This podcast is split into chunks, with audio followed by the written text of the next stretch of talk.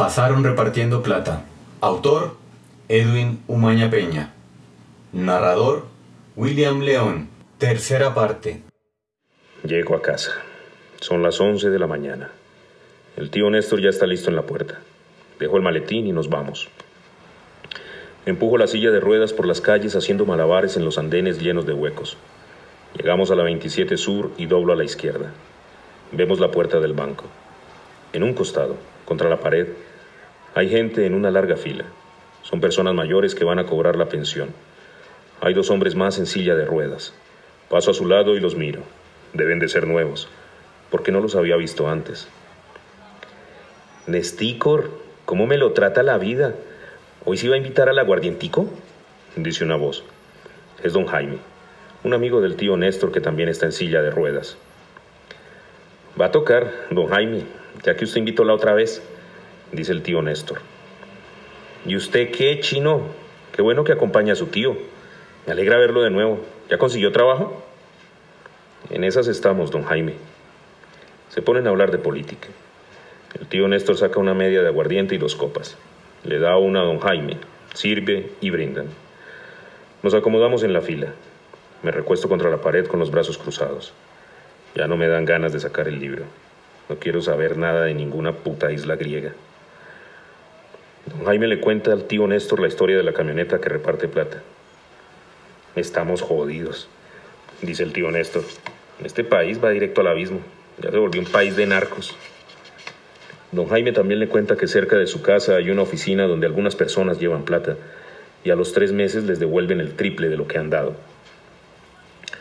Un pisco del barrio, un viejo pensionado como nosotros, ha llevado plata varias veces, dice. ¿Y por dónde queda esa oficina? Pregunto. Cuidado, mijo. Cuidado con ponerse a hacer pendejadas, me advierte el tío Néstor. Ni se le ocurra. Eso es un engaño. Algún delito hay detrás de esa vaina. ¿Quién se va a poner a regalar plata hoy en día? Cuando entramos al banco, don Jaime y el tío ya se han acabado la media botella de aguardiente. Pasa don Fermín empujando su carrito con termos. Don Fermín, don Fermín, grita el tío Néstor. Don Fermín se acerca. ¿Qué se toman hoy, señores? Dice. Hoy nos pagan la pensioncita, así que ya sabe, dos carajillos bien cargaditos de aguardientico, dice el tío Néstor. Así me gusta, optimista, Nestícor, que la vida es para gozar y nosotros aún tenemos mucha guerra para dar, dice don Jaime. Las luces del salón se apagan y empieza a sonar una canción romántica. Escucho. Es la voz de Rocío Durcal. En la pista de baile se enciende una luz roja. Del fondo surge una mujer en ropa interior. En su mano derecha lleva un micrófono. Va al centro de la pista. Se lleva el micrófono a la boca y simula que canta mientras la canción suena, y Rocío Durcal le canta a un amor perdido. La mujer debe de tener unos 40 años. Lleva el pelo suelto, ondulado. Parece una peluca. Baila con una sensualidad poco efectiva y finge que canta con pasión. Estamos sentados en una mesa. A mi lado, el tío Néstor y don Jaime miran atentos y sonrientes a la mujer. Alrededor las otras mesas están llenas, en su mayoría ocupadas por hombres mayores acompañados de mujeres jóvenes con vestidos diminutos. Todos, fijo, deben ser pensionados, pienso. Las chicas que no están con algún cliente miran desde la barra a la mujer que canta. Algunas la acompañan y cantan en coro.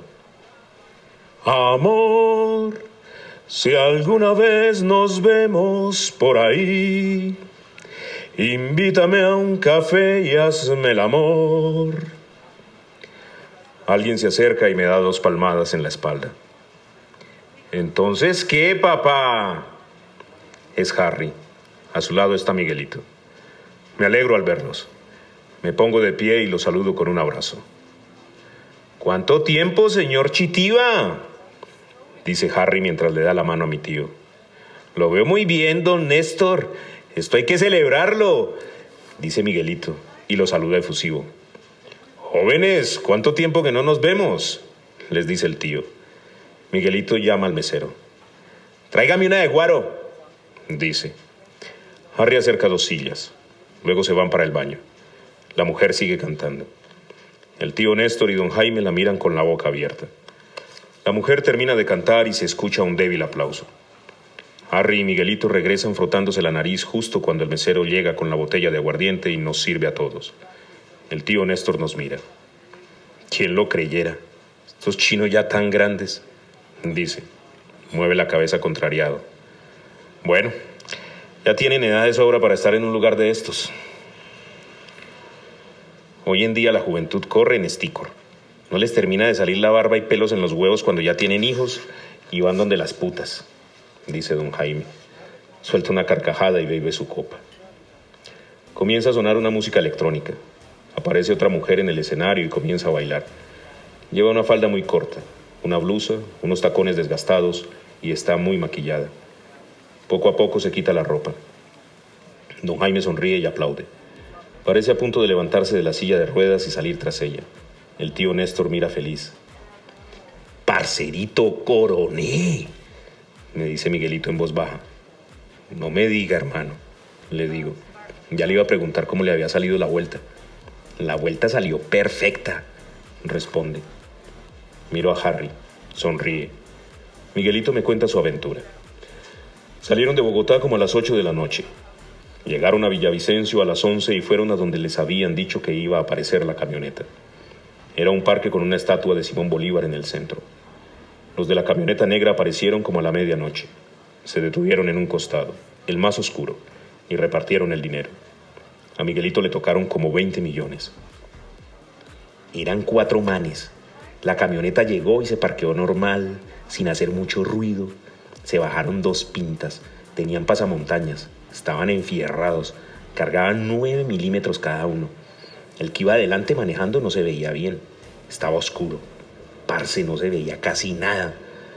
Los enfierrados se bajaron primero. El tercero salió detrás. Ese no llevaba pasamontañas. Tenía un sombrero de vaquero, gafas oscuras y barba. Llevaba un maletín abierto y comenzó a repartir el billete. El Pecueca y yo sabíamos que los manes se harían en la parte oscura y estábamos cerca. Todo fue muy rápido. En cuanto los vimos llegar, les caímos. Fuimos casi de los primeros en recibir, de a tres fajos cada uno. Los que vigilaban nos decían, rápido, hijo de puta, sin boletearse ni gritar malparidos. Cojan eso y piérdanse y a callar. Al sapo lo matamos. Nos dieron la plata y nos fuimos de allí corriendo para donde habíamos dejado el carro. Nos movíamos rápido y sigilosos, sin hacer ruido, mirando a todos lados, que no nos estuvieran siguiendo. Llegamos al carro, nos montamos y nos fuimos a un hotel que conocía el Pecueca. Nos encerramos en una habitación doble. El man iba enfierrado. Yo llevaba mi cuchillo mataganado. No dormimos en toda la noche. Estuvimos a punta de tinto despiertos, cada uno cuidando su plata, parce. Estábamos sanos, sin meter ni beber. En cuanto dieron las 5 de la mañana salimos. El pecueca se vino rapidísimo, a toda mierda. Llegamos como a las 7 a Bogotá. Ya guardé las lucas en mi casa bien escondidas por si acaso. Bueno, me traje algo para celebrar, dice y me muestra un pequeño fajo de billetes. Abro los ojos sorprendido. Qué bueno, parcero, buena plata, le digo mientras le doy la mano.